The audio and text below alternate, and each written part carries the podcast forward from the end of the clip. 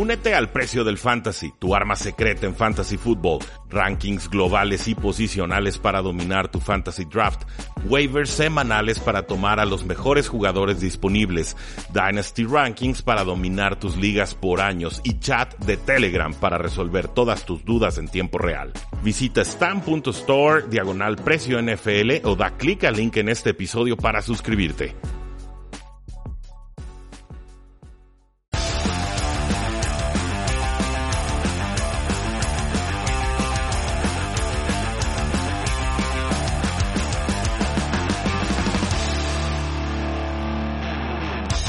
Saludos a todos y bienvenidos a un programa más de Tres y Fuera, donde la NFL no termina y nosotros tampoco. Mi nombre es Rubí Jacinto, me encuentran en Twitter como arroba NFL y esta fue una semana exitosa de apuestas en instabet.com con nuestro código promocional 3 y fuera y nuestros 500 pesos de bono.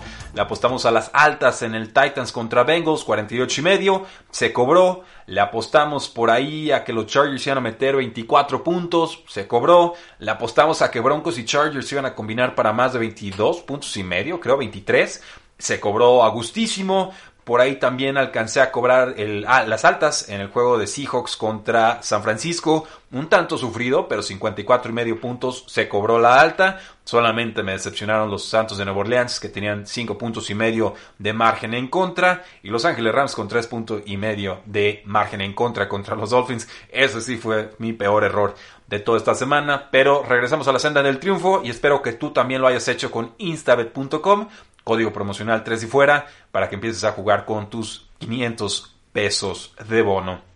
El día de hoy vamos a hacer el resumen tradicional que hacemos con Oscar Huerta de Tres y Fuera Cardinals sobre todo lo que sucedió en esta semana 8. Le damos nuestros titulares o encabezados y sobre eso pues tratamos de hacer un poco de humor, ¿no? Tratar de, de amenizar lo que puede haber sido una semana complicada para muchas aficiones. Así que sin mayor preámbulo, estos son nuestros resúmenes o titulares de la semana 8.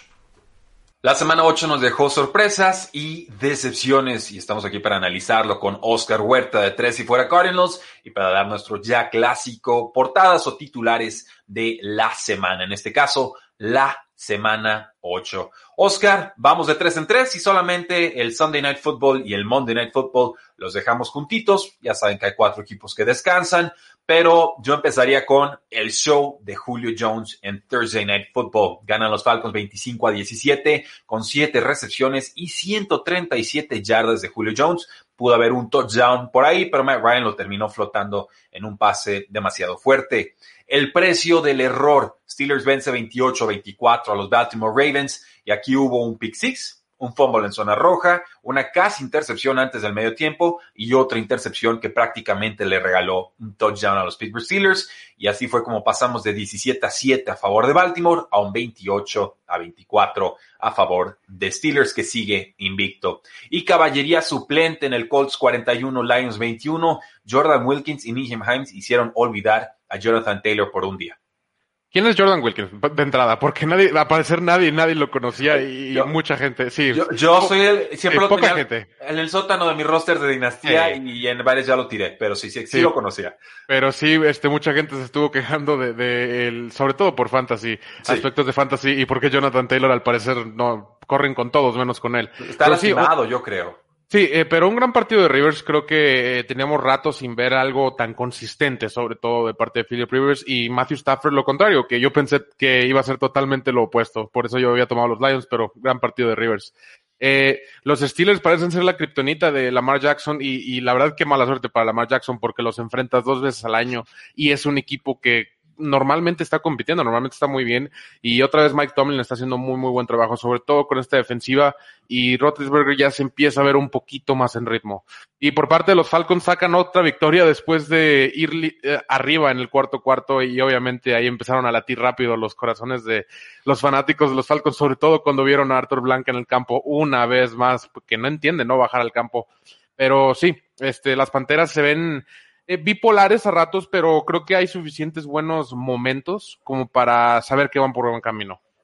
Super Bowl púrpura, Vikings vence 28 a 22 a los Green Bay Packers. Eh, sí, este, este, era el juego del año para ellos, ya con tienen un récord de 1 y 5, sí, 1 y 5.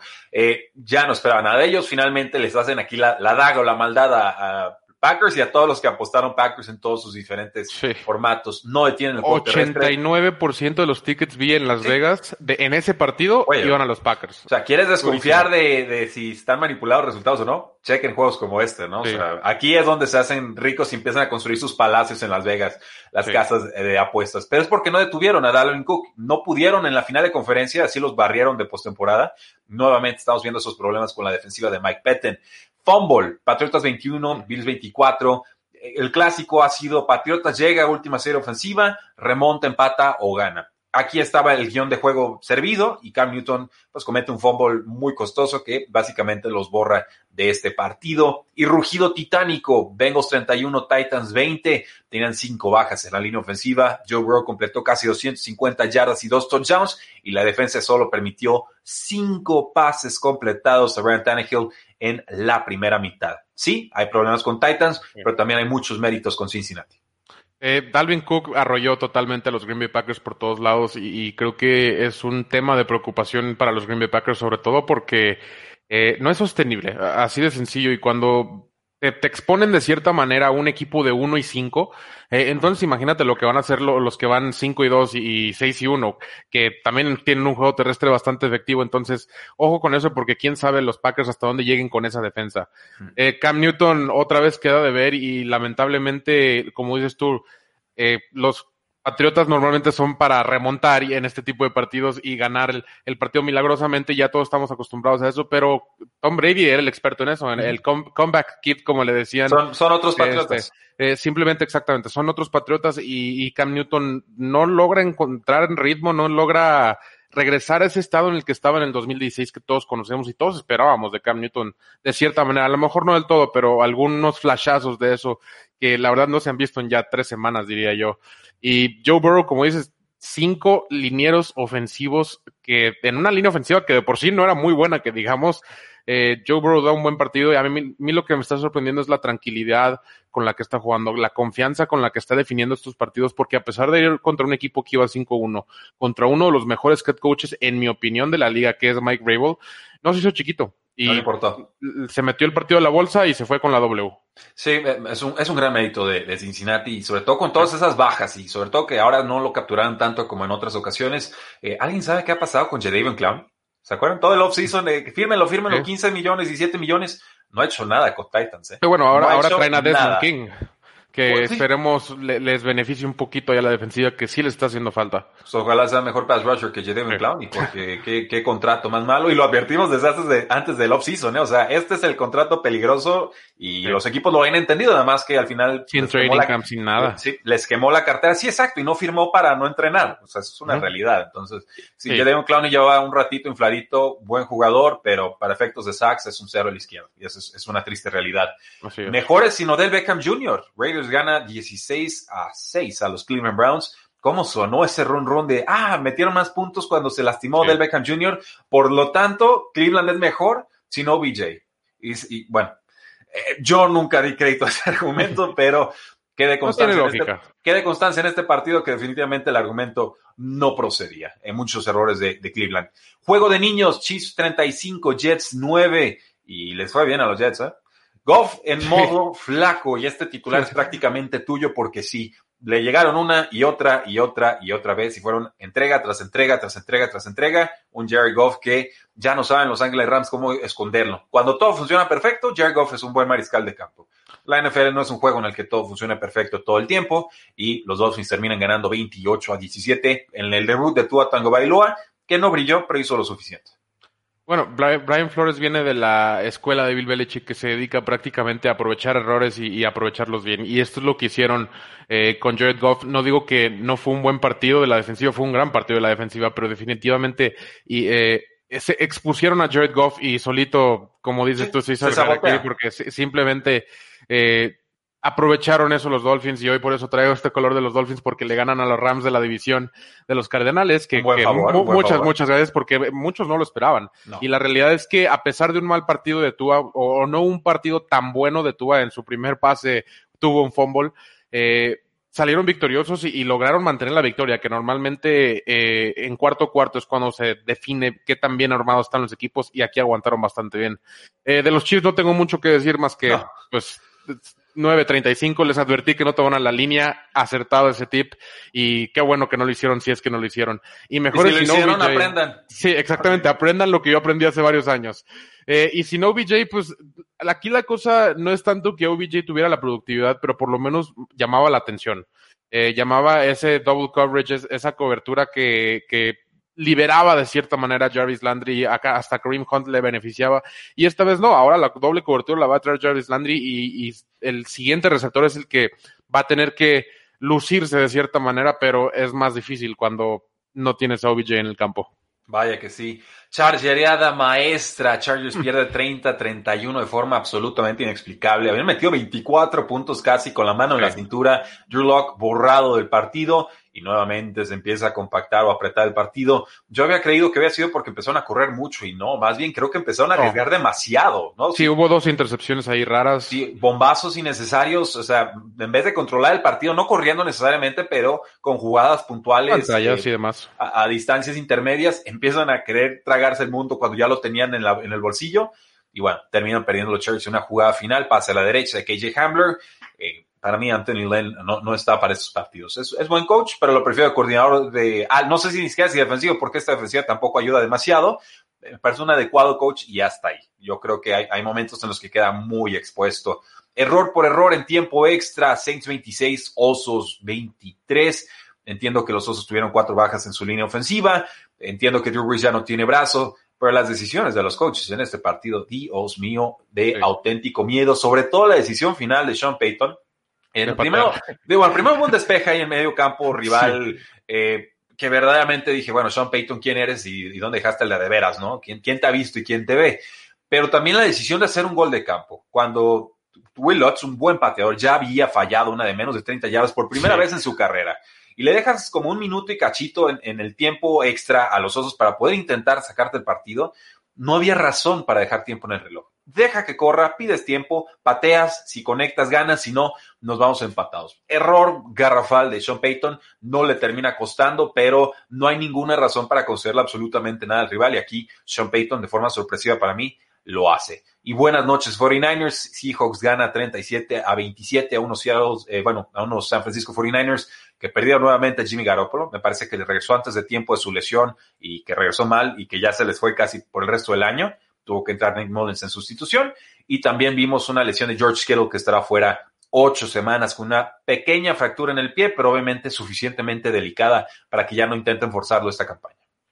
Yo, creía seriamente que quizá fuéramos a ver los cuatro equipos del NFC West en, los playoffs, porque era realmente posible, porque por ahí San Francisco se le iba a pelear con Chicago para ese último lugar de wildcard, si las cosas seguían como seguían. Eh, creo que esto ya está muy lejos de ser posible porque eh, Nick Mullens dio un buen, un buen cierre de partido, pero la realidad es que vimos hace dos semanas que como titular es algo, tiene algo de Nick Foles eh, eh, dentro de él. exactamente, que es de rachas, que es buen relevista y, la realidad es que los 49ers se despiden de su mejor arma también con George Kittle, sumándole esto a Richard Sherman, a Nick Bosa, a D. Ford, a muchos, muchos otros que simplemente en esta división no va a funcionar. No, por más genio que sea eh, Shanahan, no va a ser posible. Son muchas bajas. Entonces, creo que los 49ers entienden esto, se deshacen de Juan Alexander eh, y se despiden de cierta manera de la temporada y empezar a pensar en la próxima, porque se están dando cuenta que esta división va a ser muy, muy buena por mucho, mucho tiempo. Eh, los Santos ganan un partido que no estuvo bonito. Eh, dices que no tiene brazo Brees, pero tampoco tuvo ni a Manuel Sanders ni a Michael Thomas, quien a Michael Thomas no ha tenido desde semana uno. Y Manuel Sanders no ha estado todo el año, entonces. Sí, exactamente. E, entonces, este, me encantaría verlo con un equipo completo, a ver en realidad cómo se ve. Esperemos lo tengamos esta semana contra los Tampa Bay Buccaneers, que espero sea un buen duelo de revancha para Tom Brady de lo que vimos en semana uno, pero sí, yo, yo no estoy tan listo para decir que ya están acabados o que no son contendientes. necesito verlos con Michael Thomas. yo, creo que van a ir de menos a más. Simplemente. sobre, eh, todo porque se libera cámara de cierta manera con Michael Thomas. Sí, es que ahorita todos son pasecitos de dos yardas y generen 20 después de recepción. creo que tiene 15 targets casi por partido Alvin Camara, entonces eso te da una idea de, la urgencia. Y ya lo están reventando detrás del backfield porque ya lo están cazando los linebackers y ya no dudan. Entonces, sí, es, un, es una pócima muy peligrosa en estos momentos. Estamos esperando el regreso de Michael Thomas. Y así que los Chargers, pues ah. acostumbrados a, lo de siempre, se me hace increíble porque yo, yo, traía el partido, yo aposté en vivo, creo que un Denver más 13 o algo así. Eh, y, y, porque dije, es un partido divisional, generalmente estos apretan, pero no pensé que de esta manera, sinceramente. He visto esta historia muchísimas veces y, y pobrecito de Justin Herbert porque creo que merece mejor. Creo que ha dado unos muy, muy buenos partidos y por decisiones innecesarias tanto de él como de Anthony Lynn se han perdido estos partidos. Pero a él se la paso, él es el novato. Claro, él tiene margen de error y, derecho a equivocarse. Otros ya debieron de haber aprendido. Yo ya aprendí, Oscar, como apuestas. Dije, creo que gana Chargers, pero pues yo aposté, Chargers mete más de 23 puntos. Los cobré de súper a gusto. Y luego dije, en la segunda mitad los dos equipos se combinan para meter más de 22 puntos. La cobré súper a gusto. Entonces, sí. perfecto. Ya, no necesito apostar a los Chargers, solo necesito más o menos entender cómo va a ser el partido, cuántos puntos creo que van a meter y con eso evitamos esta chargería. Yo, yo así le voy a hacer de aquí hasta el fin del mundo. Y vamos con los últimos dos partidos, Oscar. Zach Nucci en Sunday Night Football. Iban arriba los Cowboys, nueve puntos, a, que eran seis o siete de las Águilas de Filadelfia en medio tiempo. Vergonzoso con cuatro entregas de balón de Carson Wentz. Finalmente gana Águilas 23 a 9. Y clásico garantizado, no por juego bonito, pero lo clásico aquí es que Tom Brady sufra con los gigantes de Nueva York no eran los Patriotas, era Tom Brady. Y no importa si es Eli Manning o su clon, eh, siempre va a sufrir. Eso es una realidad ineludible cuando se enfrente a los gigantes. Ya estuvo este partido en la, en la bolsa, dos entregas de balón tardías le dan suficiente margen a los bucaneros para remontar. Controversia final de que es interferencia de pase, que estuvo, si no. Estuvo muy, muy cerca. Muy brava la jugada, la marcan, luego la levantan. El caso es que había un receptor abierto en la misma jugada. Entonces, desde ahí ya vamos mal con Daniel Jones, ni para qué forzar ese lado si había en el lado contrario. Eh, de entrada, se me hace increíble que cuatro, que tres de los cuatro equipos de la NFC East, que ninguno tiene récord ni siquiera de 500, tengan partido en prime time en Sunday y Monday night. Tres de los cuatro, y el otro estaba descansando, si no, quién sabe. gracias. exactamente. Pero sí, los Dallas Cowboys están en una posición muy, muy difícil porque eh, se están dando cuenta de la importancia de Dak Prescott, porque sea Andy Dalton, sea Ben DiNucci, sea Gucci DiNucci, quien, quien sea que sea eh, no funciona esta ofensiva. Tienes muchísimas armas en Ezekiel tienes tres receptores de calibre de, de prácticamente receptor número uno en casi cualquier otro equipo y, y no está funcionando, no está avanzando y ni por tierra ni por aire por ningún lado. Y está bien, es, es tu tercer coreback, pero yo he visto muchos tercer corebacks que cuando están retacados de armas por lo menos anotan un touchdown. Eh, aquí nada, aquí nada. aquí no, no, hay nada, no hay nada de, de progresión, no hay nada de ni siquiera le daban jugar, no le daban jugadas normales, de todos eran jugadas engaño, pasecitos como o sea, quisieron aventar por ahí un Philly special contra Philly y, ridículo, ridículo. Y simplemente no está funcionando, creo que Mike McCarthy no está haciendo buen trabajo. No sé si siga por este camino, qué vaya a pasar al final de la temporada. Es, he visto muy, muy pocos casos donde corren al entrenador después de una temporada. Pero se eh, antoja, ¿eh? Se antoja. Eh, pero se antoja y, yo lo viví con Steve Wilkes hace dos años cuando, después de que contrataron a, Cliff Kingsbury. Eh, y, y, era, sinceramente, era mérito.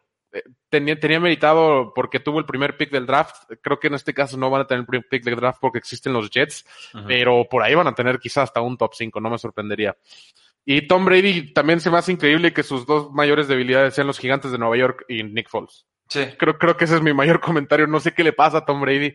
Eh, fue un partido raro, un partido donde Daniel Jones te dio muchas oportunidades para meter 40 puntos en realidad y no lo hicieron. No, fue un juego de eh, trompicones, así como tropezándose hacia el final del partido. Sí, y, la realidad es que creo que lo que concluyo es eso, que Tom Brady tiene dos debilidades que están muy raras y que los gigantes de Nueva York necesitan otro coreback.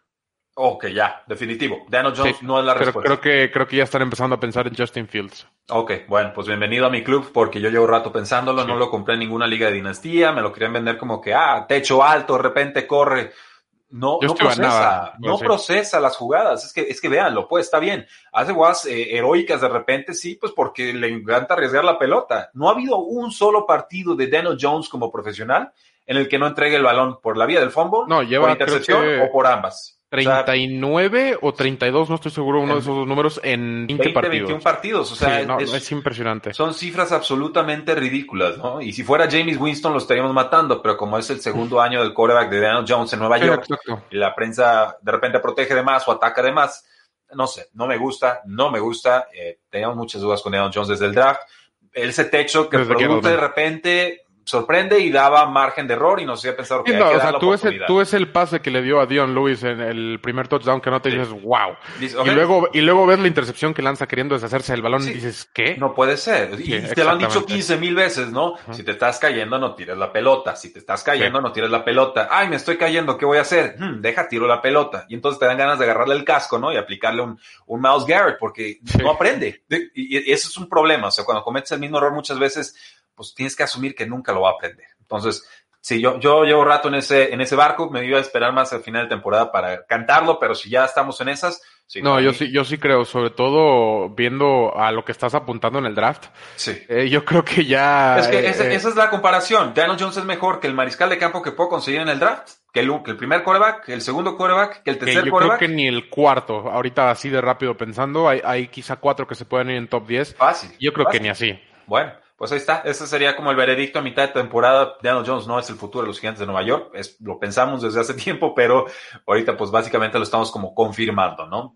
Así concluyó nuestra plática con Oscar Huerta de Tres y Fuera Cardinals. Tema improvisado el de Daniel Jones, pero ciertamente eh, no es el mariscal de campo prometido, no me parece, nunca me ha parecido corre mucho, de repente pases profundos, te puede brillar, pero si no sabe cuidar la pelota, eh, va a ser muy difícil que pueda tener una carrera prolongada en la National Football League. Y antes de despedirnos, recuerden, el día de hoy es la fecha límite para hacer trades en la NFL. Ya tuvimos a Kwano Alexander cambiando de los San Francisco 49ers a los Saints. Me gusta, pagar una, creo que una quinta ronda condicional y el linebacker Kiko Alonso, que el pobrecito sigue rebotando de equipo a equipo en la NFL. También tuvimos un trade por el cornerback Desmond King de Los Ángeles Chargers se va a los Titanes de Tennessee. Me gusta muchísimo Desmond, es un gran jugador, un jugador muy completo en la secundaria de los Chargers, pero eh, van a estar muy gastados de cara a la próxima temporada y tienen que empezar a liberar o soltar esta clase de contratos. Y bueno, habían otros pass rushers que se habían eh, cambiado de equipo recientemente, lo de Yannick Ngakwe que llegó a Baltimore,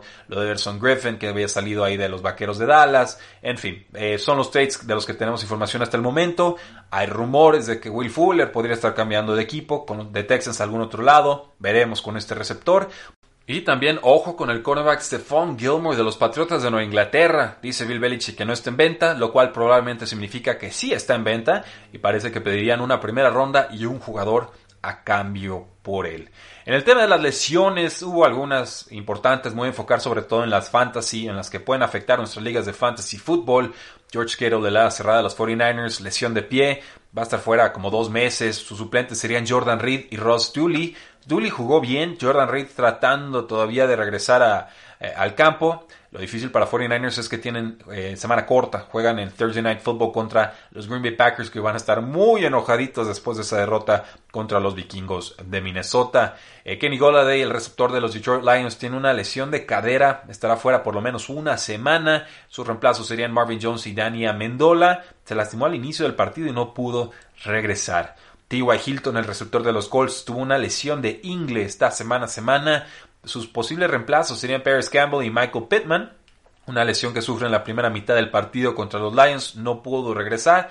Soft tissue injury de estas de tejido blando que es muy fácil eh, poder recaer en esta clase de lesiones. Así que definitivamente no lo estoy esperando para la semana 9 contra los Baltimore Ravens. Devin Coleman, el running back de los San Francisco 49ers, lesión de rodilla, venía regresando de esa misma rodilla, estará fuera varias semanas. Su reemplazo serían Jared McKinnon y Jamichael Hasty. Recuerden que Raheem Mostert ahorita está en reserva de lesionados y esta sería apenas su segunda semana en esa lista. Y Calvin Ridley, el receptor de los Falcons, se lastimó el pie esta semana a semana. Sus posibles reemplazos serían Russell Gage y Olamide Saqueus un jugador que se lastima en Thursday Night Football contra las Panteras de Carolina, no pudo regresar.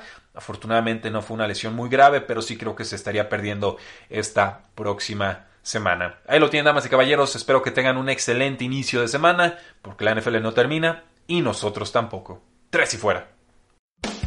Hola, soy Rudy Jacinto, creador de Tres y Fuera. Si te gustó el programa de hoy, suscríbete a este y otros podcasts de la familia Tres y Fuera. Tres y Fuera NFL, Tres y Fuera Fútbol, Tres y Fuera de tu equipo favorito y claro, el canal de Tres y Fuera YouTube con videos todos los días. Porque si tu equipo existe, Tres y Fuera lo cubre.